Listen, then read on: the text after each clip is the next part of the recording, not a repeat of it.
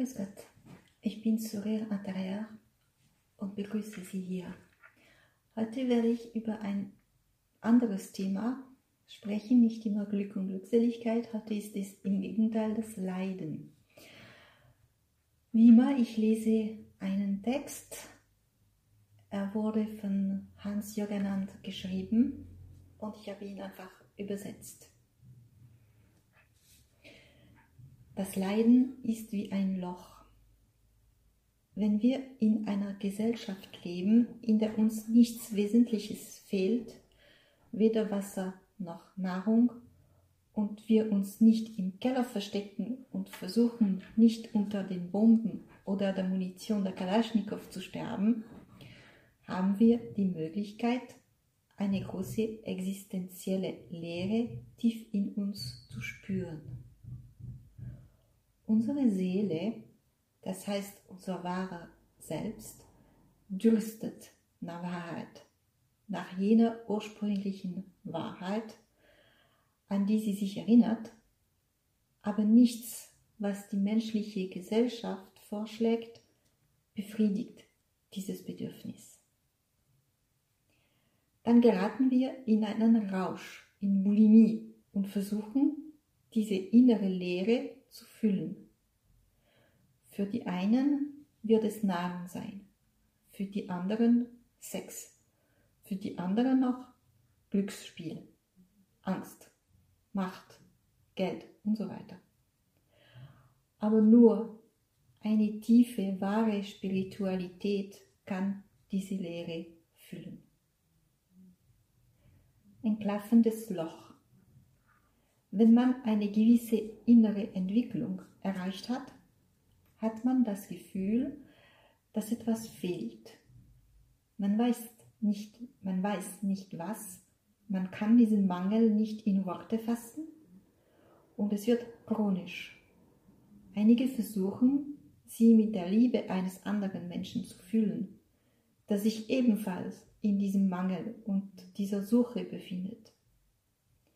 Für der andere ist es Gott, der Gott der Bücher, Allah, Jehova, Yahweh, Brahma. Manche Menschen suchen sie in einer Kirche, andere in einem Tempel, einer Moschee oder einer Synagoge. Wieder andere werden sich sagen, dass diese Götter Träger von Kriegen, Kriegen sind und sich weigern, an sie zu glauben und ihre Rituale zu befolgen sodass sie einen Gott nach Maß erfinden werden. All dies, um die Lücke zu füllen. Für wieder andere wird es der berufliche und soziale Erfolg und die Zeichen dieses Erfolges sein. Geld, Besitz von Gütern, Privilegien, Macht und so weiter. Es ist wie bei diesen Bulimikern, die dicker werden, weil sie ihm etwas im Mund haben und ihrem Magen gehorchen müssen. Bulimie. Diese Bulimie wird für Fleisch, Wurstwaren, Süßigkeiten, Alkohol, Tabak und Drogen gelten. Es wird sein, in die Geschäfte zu gehen, um auszugeben, ohne zu zählen, in einer Bar, um Leute zu treffen und so weiter. Bulimie manifestiert, manifestiert sich auf so viele Arten.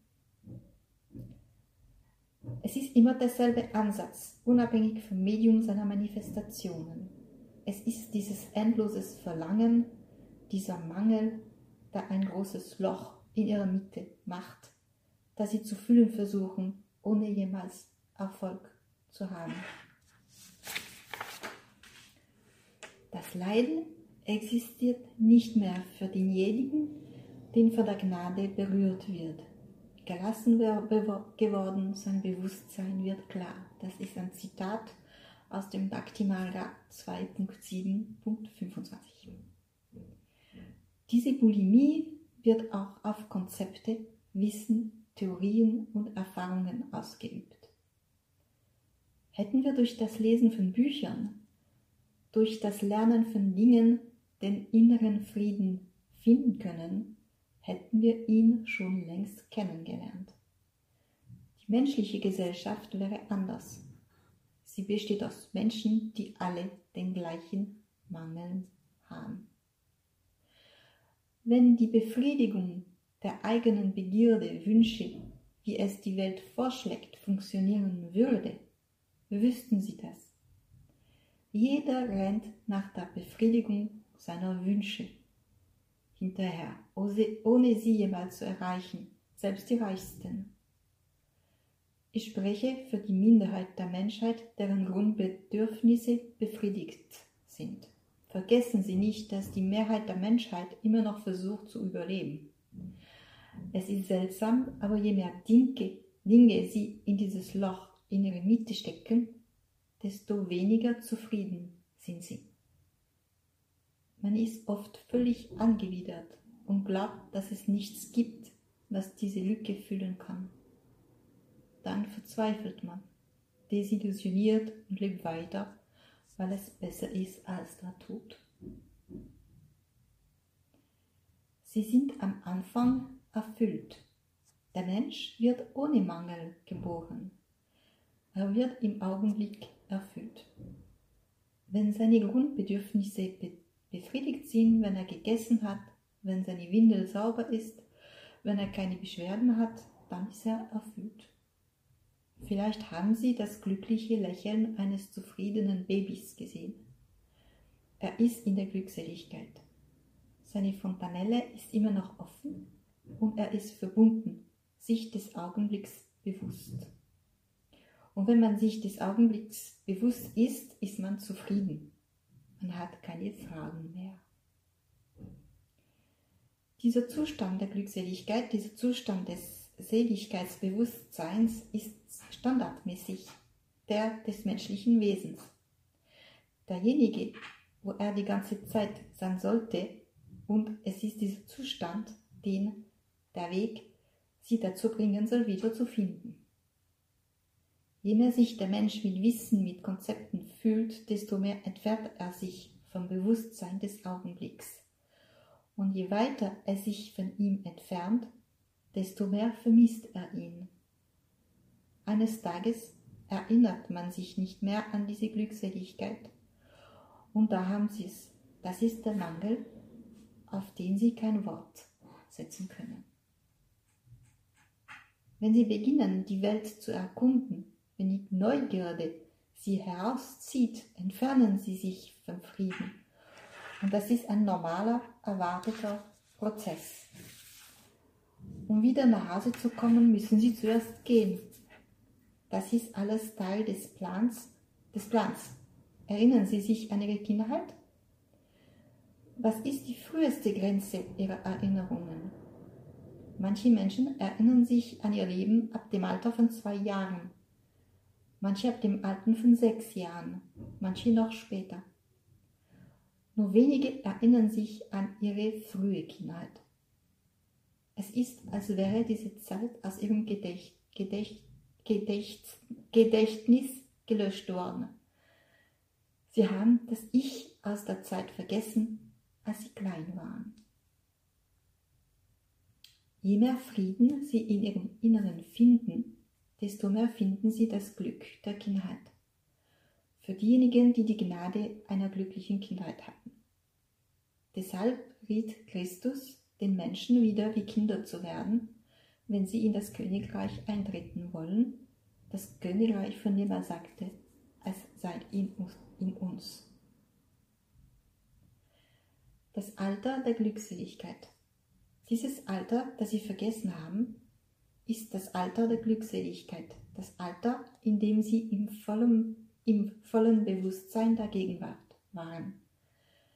Es ist die Glückseligkeit, die die Materie ihrer Seele ist.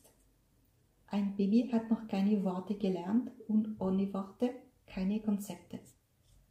Diese Abwesenheit von Konzepten erlaubt es dem Bewusstsein im Augenblick zu sein. Je mehr der Mensch Konzepte lernt, desto weniger ist er im Augenblick.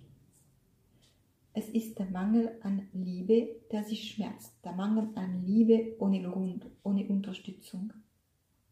Sie wollen so geliebt werden, wie sie sind. Nur Liebe ohne Grund, ohne Unterstützung kann sie, kann sie so lieben, wie sie sind. Diese Liebe ist die aktive Kraft Gottes, seine Gnade, sein heiliger Name oder sein Wort. Taoisten nennen diese aktive Liebe das Te oder die Tugend des Tao aus dem Tao Te Ching. Ihre Seele. Ihre Seele ist aus dieser Materie gemacht und alles, was ihr ähnelt, zieht sie an. Es ist der Atem Gottes, der die Seele aus dem ursprünglichen Lehm, der das Wort, der heilige Name oder T ist, erschaffen hat. Aber diese Seele musste mit einem Katalysator verbunden werden, damit sie sich inkarnieren konnte. Dieser Katalysator ist das Ego.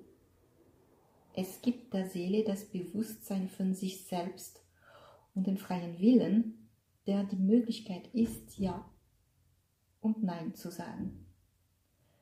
Dieser freie Wille ist unerlässlich für den großen Plan Gottes für die inkarnierten Seelen. Dieser freie Wille, dieses Gottesgeschenk, hat eine schlechte Seite. Die Anziehungskraft für den einfachen Ausweg, die Oberfläche der Dinge. Das ist der Preis, den man für den freien Willen zahlen muss. Sie können zwischen Gut und Böse wählen, aber dafür muss das Böse existieren. Manchmal möchten sie, dass er ihn wegnimmt, diesen freien Willen. Das, das kann er nicht.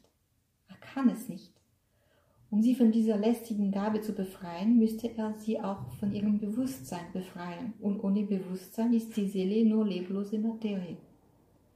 Der freie Wille ist für ihre menschliche Natur, für ihr Bewusstsein ein integraler Bestandteil. Sie haben einen freien Willen, aber freier Wille ist keine Freiheit. Sie sind nicht frei. Wenn sie durstig sind, steht, es ihnen nicht frei, nicht zu trinken. Wenn sie müde sind, steht es ihnen nicht frei, nicht zu schlafen. Sie sind gefangen in ihrem physischen Körper und seinen Bedürfnissen und in dem Segment zwischen der Geburt und dem Tod. So, ich hoffe, es war interessant. Wenn Sie noch mehr in dieser Art lesen wollen, können Sie meinen Blog besuchen. Es ist www.derweg.fr. Sie können auch eine Mail schicken. Das wäre derweg.fr, also ich weiß nicht auf Deutsch, dieses Zeichen, äh, gmail.com. Ich sage danke und bis zum nächsten Mal.